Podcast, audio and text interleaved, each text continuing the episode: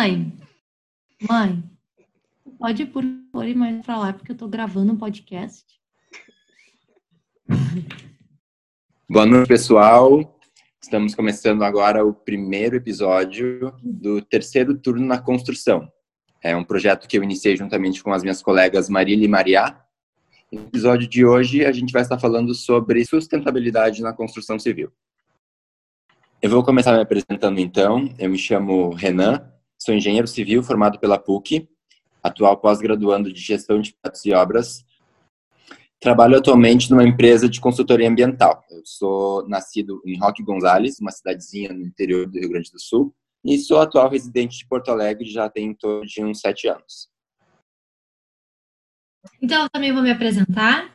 O meu nome é Marília, eu sou arquiteta urbanista formada pela PUC, pós-graduanda também de gestão de projetos e obras pela Uniriter. Estou trabalhando atualmente numa multinacional de estacionamentos. Eu sou nascida e residente de Porto Alegre. E eu sou a Maria, eu sou arquiteta urbanista, formada pela Uniriter, atualmente cursando pós-graduação de projetos e obras e trabalhando como autônoma no meu próprio escritório, nascida e residente de Porto Alegre. Então, esse podcast ele tem como objetivo analisar e buscar projetos mais sustentáveis e analisar as novas práticas e tecnologias na construção civil. A gente vai dar uma analisada também nas certificações que atualmente são usadas no mercado, que as principais são o LEED e o Aqua, e trazer algumas novidades e adequações da, sobre a construção na pandemia. Então, a gente vai começar falando sobre a sustentabilidade e seus parâmetros globais e nacionais. A gente realizou um questionário no Instagram para saber um pouco mais sobre o que, que as pessoas acham uh, ou o que, que as pessoas imaginam que é a sustentabilidade hoje. A gente teve algumas respostas bem curiosas. Marília, o que, que as pessoas mais comentaram no, no teu Instagram? Ah, então, no meu Instagram eu vi que as pessoas falavam muito sobre materialidade, sobre placas solares, reaproveitamento de água da chuva, lâmpadas de LED, esse tipo de coisa. Mas eu acho que faltou muito sobre a questão econômica e social que tem o papel de uma construção mais sustentável. Eles falaram um pouco sobre materiais que gerem menos desperdício, tijolos ecológicos, então eles até voltaram muito para isso, mas não falaram dessa. E, Maria, o que, que mais comentaram uh, no teu questionário no Instagram? Os meus seguidores, tá? Eles falaram mais sobre o aproveitamento de água e a energia solar. Mas eu também tive alguns comentários como, por exemplo, uh, algo assim existe, que é a sustentabilidade na construção civil, uh, ou organização, e eu também tive algumas pessoas que comentaram como é um fator que encarece o preço de projeto, ou da construção em si, né? O que, na verdade, é uma impressão errada que as pessoas têm hoje em dia que não necessariamente porque tu vai adotar práticas sustentáveis que o teu projeto, a tua obra vai custar mais. Até porque tu tem um retorno depois de certo tempo durante a operação desse edifício, né? Então, tenho certeza que o networking das meninas é bem recheado de engenheiros e arquitetos, mas embora tudo isso, eu acredito que os conceitos apresentados foram bastante simples e acredito que o conceito da sustentabilidade ele é muito mais abrangente do que só painéis solares, reutilização de água e afins. A construção civil, eu creio que ela seja um ciclo que precisa ser mantido para a gente não conseguir uh, suprir as necessidades da geração presente sem afetar a habilidade das gerações futuras de preservar a ecologia do planeta Terra. E acho que promover o consumo consciente dos recursos naturais e reduzir a geração de resíduos, uh, tanto apostando em técnicas de reaproveitamento e considerando também os aspectos econômicos, sociais e ambientais, é de extrema valia para o sistema todo da sustentabilidade se estabelecer, né? ser produtivo. É, isso é interessante porque o desenvolvimento sustentável, na verdade, ele é uma coisa bem atual. Ele surgiu em 92 com a Conferência das Nações Unidas, né? Esse conceito de desenvolvimento sustentável. E ele está aplicado em várias áreas, tanto como na moda, como no dia a dia, na nossa vida, né? mas da construção civil é muito importante, é fundamental, na verdade, a gente aplique esses conceitos e práticas sustentáveis, porque é um dos setores da economia que mais gera entulhos e resíduos e também tem esse, todo esse impacto de extração de matéria-prima do meio ambiente, né? Ele representa cerca de 50% da, do total de consumo de recursos naturais do mundo.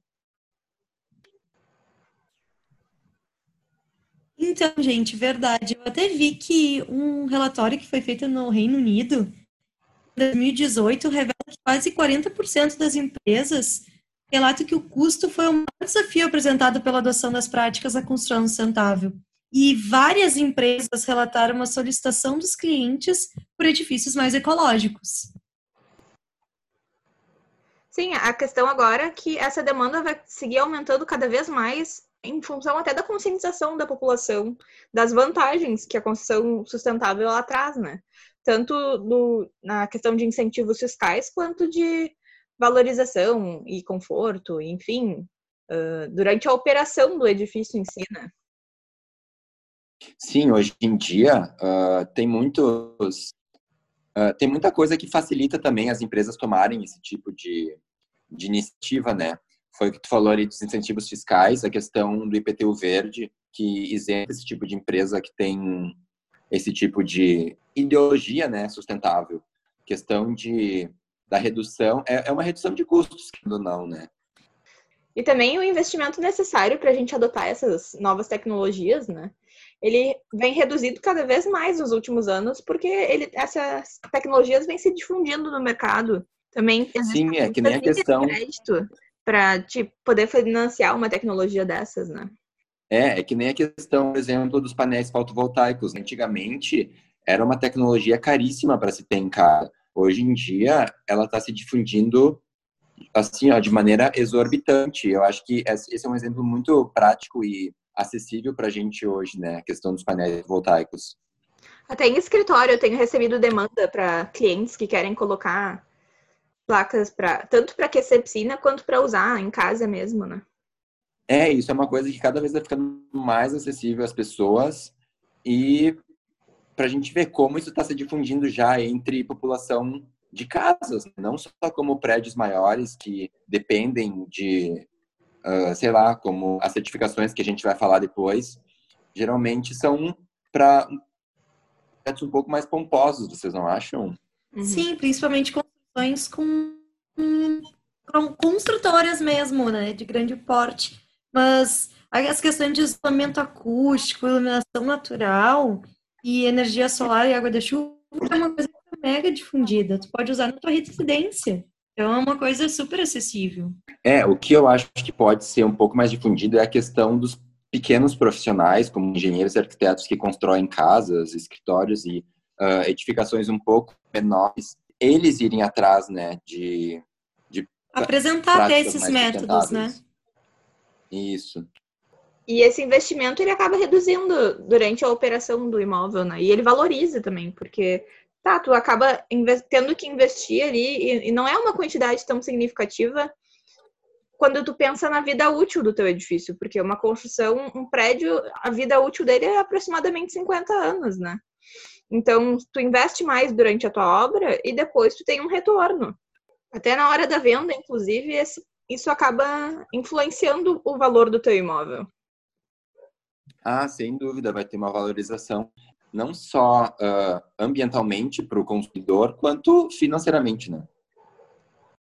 Eu vi aqui que a Marília também pontuou algumas, alguns materiais e tecnologias que eu acho hoje que já são bem difundidas. Questão como o telhado verde, a tinta ecológica também que a gente encontra em qualquer Leroy Merlin, as casas de bambu, tecnologias assim que com o tempo elas vão ter disseminadas, sabe? A questão dos containers também hoje em dia, as casas com containers que e container é uma coisa que está super em alta, porque é, é, o que ele é todo o corpo estrutural de uma edificação e ele acaba uh, sendo o que eles dizem que é 100% sustentável, né? Porque era uma coisa que ia para o lixo e ele acaba sendo 100% reutilizado.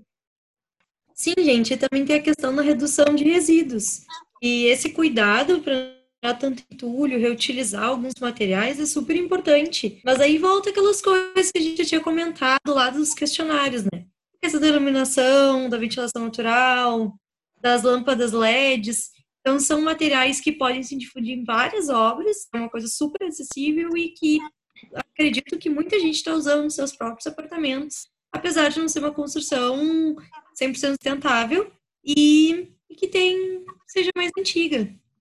Essa questão também de reuso de água, as pessoas pensam muito de captação de água da chuva, mas além disso também, durante a obra, isso pode ser feito no próprio canteiro de obras, né? Reutilizar a água para poder lavar pincel, um, limpar roda de caminhão.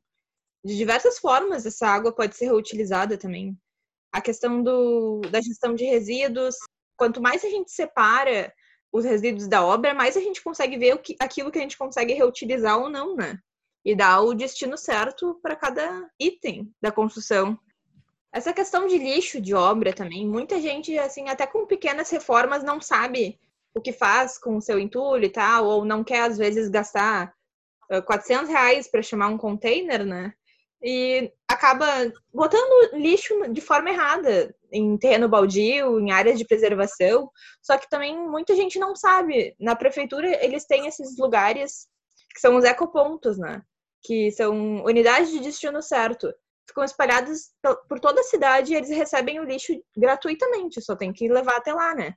Pode levar metais, madeira, entulho, planta, eletrodoméstico, qualquer coisa. E eles recebem e dão um destino certo para cada tipo de resíduo. E é gratuito. Então, corroborando com o que a gente estava falando anteriormente, existem duas certificações que a gente queria comentar. Existem dois tipos de selo que a gente vai comentar aqui é, o LEED, que ele é o de maior reconhecimento internacional, e o Aqua, que é um selo brasileiro e baseado num selo francês. Exatamente, né? O LEED, ele é um selo de 93. Atualmente, ele tem cerca de 15 mil empreendimentos já certificados. E a maior parte desses empreendimentos hoje está nos Estados Unidos. Ele é, adota um método de avaliação baseado em pontos, que com, ele tem uma certificação mínima que são 40 pontos, uma prata, que é 50 pontos, ouro, 60 pontos, e acima de 80 recebe a certificação platina. E essa questão de pontuação, o peso de cada critério varia de acordo com a tipologia, né? O peso de uma categoria para uma tipologia de interior comercial é um e para residencial ou, enfim, edifícios existentes já é outro. Sim, o LEED ele tem nove categorias, onde tu pode escolher uma delas e dentro dela vão ter critérios com certo peso que vão ser diferentes dos pesos de outras categorias, por exemplo, entre casas, escolas e saúde e hospitais. Então, se tu quiser obter uma certificação em uma determinada tipologia, vai ter critérios específicos para cada tipologia e certamente são vai deixar de suprir critérios de outras tipologias. Então, tu não vai precisar suprir a sustentabilidade como um todo, mas naquele tipo de empreendimento que tu está construindo, né? Então, uma novidade que aconteceu para o LEED foi uma regionalização critérios em 2010 aqui no Brasil, que ele acabou contribuindo para colocar acessibilidade, colocar uso de aquecimento solar, a individualização da, da medição da água, que isso a gente não tinha aqui, mas em outros países provavelmente a gente deve ter já. É, é uma questão assim de adaptação, né? Porque como selo internacional, ele tem que abranger diversos tipos de economia ou tanto a questão própria da conscientização das pessoas, né? Eu acho que uh, eles fazem não só no Brasil, mas em diversos países com diversos tipos de climas, né? Isso deve acontecer muito frequentemente. É, a cultura da construção também de um país para outro é muito diferente, né? Tanto que a construção nos Estados Unidos, a maior parte não é de concreto, assim como as nossas, né? Então tem que ser, tem que ter essa personalização dos critérios. E como uma outra opção também de certificação no Brasil, a gente tem o selo Aqua, que ele avalia 14 categorias ambiental, não tendo níveis intermediários que nem o LEED, por exemplo, mínimo, uh, prata, ouro e platina. E as categorias elas podem ser avaliadas como bom, superior ou excelente. E para te conseguir obter esse selo Aqua é necessário no mínimo três classificações excelentes e quatro classificações de nível superior. Então, ou tu consegue o selo, ou tu não consegue. Não tem uh, esse nível intermediário ou escalonado, diríamos assim. Uma das coisas interessantes também do Aqua é que ele avalia tanto o programa, concepção, realização e a operação do edifício também, né? Que o LEED, eu, eu acho que as categorias deles são um pouco. não vão em cada uma das fases. E uma das características interessantes sobre o Aqua é que tu consegue a certificação em várias etapas, digamos assim. Uh, tu consegue a certificação na etapa de programa, na etapa de concepção, realização e operação. Então, é uma evolução que tu consegue dentro do teu empreendimento, são as aprovações em etapas. E essas etapas, elas são feitas por meio de auditorias presenciais agendadas por responsáveis, né, e pessoas qualificadas do selo Aqua. Algumas categorias que o Aqua tem nesse processo, elas têm umas classes. Daí vai de sítio, construção, gestão, conforto, saúde. A gente não vem aqui para exemplificar cada uma delas, mas eles são classificados para essas quatro macros. E o sistema também disponibiliza oito referenciais divididos por tipologias. As tipologias são diferentes. Tu vai conseguir uma certificação de comércio ou de uma habitação, um escritório, enfim, mas o que se mantém presente são as mesmas 14 categorias. O que muda é só a, realmente a tipologia do tipo de, de construção que tu está realizando. É, e tanto LEED quanto Aqua, né, eles possuem preocupações comuns, como o controle de geração de resíduos, preservação de recursos naturais e controle do consumo de água e energia, mas cada sistema possui características e exigências específicas, né? Sim, e o método de avaliação baseado em pontos é o mais forte e o mais criticado, na verdade, no LEED, porque não é necessário que preencha todos os requisitos do checklist para ter um selo.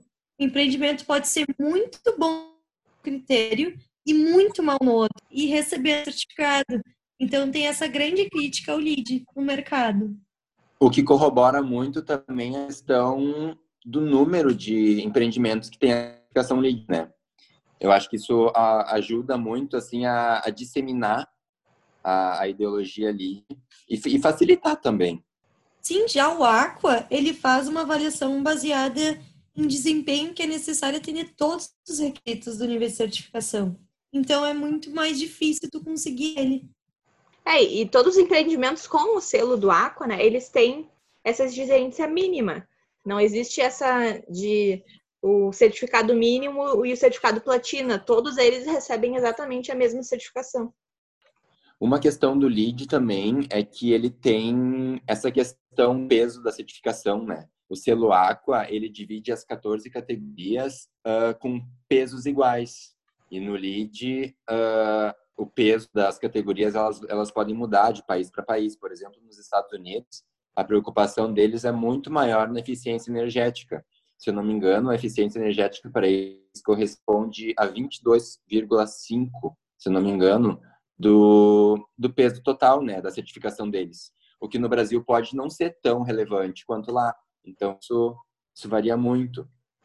O LEED não é um sistema muito uniforme, ele não considera interessante, digamos assim, checar a eficiência ambiental das áreas de gestão, por exemplo, do empreendimento, como os escritórios e afim só a edificação em si, o que eu acho que é um ponto muito negativo do LEED, porque o Aqua, ele abrange completamente toda a concepção e execução, sabe, do empreendimento, que eu acho que engloba de uma forma muito mais global a questão da sustentabilidade da construção.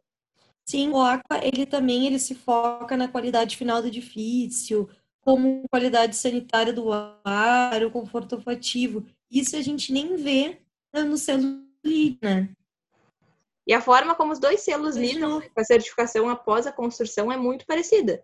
Tanto o LEED quanto o Aqua possuem selos específicos para a fase de pós-construção, avaliando a operação e a manutenção do edifício. E uma das críticas também do selo LEED é que os critérios adotados não têm muito embasamento científico, né? Porque eles foram definidos pela intuição do que, que seria um edifício verde. Mas a gente tem que lembrar que o LEED ele é um selo que ele foi feito em 93. E Então, o, o que as pessoas achavam que era o desenvolvimento sustentável é muito diferente naquela época, né, do que na época da concepção do selo Aqua, que foi um selo que foi desenvolvido em 2007 e embasado já na experiência que a população teve com outros selos. Sim, é que a ideia do LEED era criar um sistema acessível e que atendesse os requisitos do mercado, como a Maria falou, em 93, né? E que facilitasse a aceitação pelo grande público, que está realmente sendo feito hoje. Sim, e para resumir todas essas coisas de pós e contras que a gente já falou, a gente pode falar que o LEED, na verdade, ele se foca muito mais na concepção. E o Aqua, ele tem quatro vertentes, não três, desculpa é a questão do programa, da concepção, da realização e da operação. Mas a abrangência de todos eles é falando da abrangência ambiental. Já a validação, a gente tem essa diferença. A validação do ID ela é de dois anos. Já do Aqua é um ano de operação. E não há mais validade em relação aos demais certificados. Sim, e conforme eu falei antes, conforme tu vai avançando, de uma etapa de certificação para outra, a anterior ela já se torna inválida. Então, é como se fosse um rankingzinho que vai subindo. Tu pode conseguir o selo Aqua só no programa, mas se tu conseguir na concepção, já é um nível acima do programa. Então, a tua certificação de programa não vale mais, entendeu? Eu acho que uh, foi por isso que ele coloca que a validade do selo Aqua uh, não existe para os demais certificados além da operação. Então, a gente falou sobre sustentabilidade, sobre as maneiras que a gente pode abordar a sustentabilidade das nossas construções de uma maneira mais eco-friendly. E agora, como lidar com sustentabilidade perante a pandemia? Eu acho que pandemia, isolamento social são questões hoje muito em alta, vão afetar de uma maneira estratosférica a construção no geral. E eu acho que é um assunto muito pertinente para a gente abordar aqui e falar como a sustentabilidade vai ser vista no meio dessa revolução toda que está acontecendo hoje. Eu acredito que, primordialmente, a gente vai ver um desfalque muito grande agora nesse primeiro embate à, pandemia. Uh, o interessante é que um dado de uma consultoria americana de investimentos, ela demonstrou que 81% dos CFOs estão considerando redução de custo em resposta à crise e que 60% desses vão adiar ou cancelar os investimentos, pelo menos nesse curto prazo agora até a pandemia passar, no que diz respeito a áreas como instalação, operações e força de trabalho. E eu acho que o que vai acontecer muito também não só a redução dos investimentos, como a falência de empresas que não têm um capital substancial de reserva muito grande, né? Isso vai influenciar assim muito nesse primeiro momento. Agora, eu acho que essa crise, na verdade, ela vai impactar mais os pequenos empreendimentos, né? As grandes construtoras e tal, eles até têm uma, um fundo de reserva bem maior. Agora, pequenas empresas que vêm sendo impactadas de maneira mais significativa. Eu acho. Eu acho que pode ter uma, uma avaliação, né? Eu não sei se existem programas que fazem esse tipo de estimativa, mas eu acho que no primeiro momento a, a avaliação e tu perceber em que situação, que situação a tua empresa tá, né? Perante isolamento, essa questão toda de, de quarentena, tanto quanto os teus fornecedores, prejudica muito. Então, acho que se tu for uma empresa que tenha uma base sólida de fornecedores e insumos, consegue é, nesse, nesse, tempo agora de Covid, com toda essa paralisação, o pessoal em isolamento, tem muita gente trabalhando em home office, as obras pararam, a maioria, né? Então, isso acaba tendo um impacto, querendo ou não, nem que seja no mínimo de cronograma, né? Para todas as empresas. Vai atrasando, às vezes o, serviço da terceirizada, tu acaba tendo que estender o prazo. É muito complicado tu ter que lidar com essa situação de crise, né? É, porque a construção é um, uma indústria que tu depende de muitas pessoas, né? Os teus fornecedores, por exemplo, tu tem um insumo que faltar na tua obra, pode uh, impossibilitar uma sucessão de, de processos construtivos, sabe? Então, essa questão de, de tu depender do, na, na construção é bem delicada. Além disso, a gente tem um corpo de trabalho que ele é de baixa renda, né? A gente tem esse problema que ela vai ter que vir de ônibus, ela tem que se transitar de ônibus. Então, a possibilidade de ter um, uma transmissão de coronavírus, e se não houver muitos cuidados, é bem precária. Então, a gente tem que tomar muito cuidado com isso. Sem contar que a grande parte do efetivo de trabalho na construção, ela necessita que os trabalhadores estejam em loco, né? Não, não possibilita muito a questão do, de trabalhar de casa e o home office. É, querendo ou não, a fase até de projeto, ela é muito colaborativa e a gente tem essa tendência de fazer muita reunião, né? E a gente, mesmo que tenha essa possibilidade de fazer uma reunião online por videoconferência, não é a mesma coisa que tu sentar e mostrar com a planta, com uma apresentação ali, né? É, isso vai de uma completa adaptação dos profissionais que trabalham com isso. Exatamente. Tu redobra os tu, teus esforços de segurança cibernética, né? Estimula a captação desse tipo de profissional, principalmente da área de TI, para ter essa segurança na tua empresa. Com essa função toda, algumas das obras que não pararam foram obras de infraestrutura, obras municipais, estaduais, federais, mas mesmo assim, é, ainda existem os riscos, né, com essa questão da população que trabalha em obra, normalmente é uma população mais pobre, que depende de transporte público, e são aglomerações. Então, se um pega, para a obra inteira.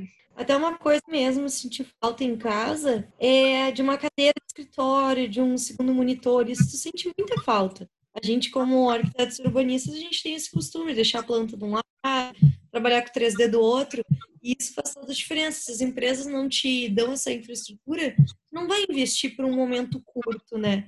Então a empresa tem que tirar tudo isso para te conseguir trabalhar em casa. Eu acho que o, o escritório em casa ele vai ter um ressignificado totalmente diferente. E com essa coisa do home office também, o que a gente tem visto é muita gente que percebe que o seu lugar em casa para trabalhar não é adequado mais, né? Então tem surgido uma nova demanda para reformas até em função de ter um espaço de home office ou até os escritórios mesmo, que muita gente estava com o escritório dentro de casa obsoleto. Esses tempos eu fiz uma reforma que as pessoas tinham um escritório, mas mesmo assim eles quiseram uma parte de home office, que eles pudessem trabalhar mais na parte social da casa, em vez de ficar num ambiente separado, né? E daí elas percebem a necessidade de uma iluminação ideal, tudo que não geralmente tu não tá pronto em casa para trabalhar oito horas, né?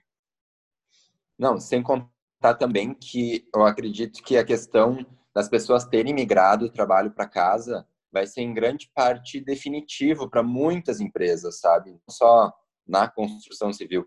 Eu vi um, um estudo feito na Europa que dizia que provavelmente na Dinamarca, por exemplo, 72% das empresas vão tornar a opção virtual de trabalho uma opção permanente. Ah, eu vi e isso. 72%, sabe? Isso é uma quantia muito significativa. Eu tive um familiar que vai ter essa questão também. Eles estão fechando o escritório não tem muito a ver com a questão da construção, mas eu acho importante. Eles estão fechando o escritório, pegando uma sede menor só com salas e vai todo mundo trabalhar de home office. A gente percebe que isso dá certo e a gente consegue perceber quão engajado o teu funcionário está com a causa da tua empresa. É, essa coisa agora de o trabalho de casa vai estar muito mais em alta e as pessoas provavelmente de presencial vão ter lá a sua estrutura mas vão ter que ir mesmo só mais para reunião e tal.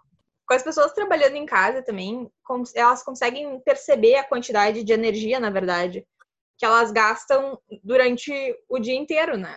Que acaba tendo uma conta maior. Então, também tu percebe a importância, talvez, de ter uma tecnologia diferenciada, né? Como uma boa iluminação. É, claro. Imagina se tu tem na tua casa uma forma de energia alternativa como energia solar, por exemplo. Daí tu já consegue reduzir significativamente, assim, o teu preço da conta de energia, né? Se tu tem alguma forma de aproveitamento de, de uso de água, já reduz tua conta da água. Então, tem muita gente que não percebe porque acaba usando, passando o dia todo usando computador de serviço, ar-condicionado de serviço, e agora tá ficando o tempo em casa. A gente percebe que os imóveis comerciais podem sofrer uma desaceleração bem prolongada. E enquanto isso, a gente vai ter um crescimento acelerado dos data centers, né? Porque vai todo mundo precisar conseguir rotear todos esses dados para todos que é locais.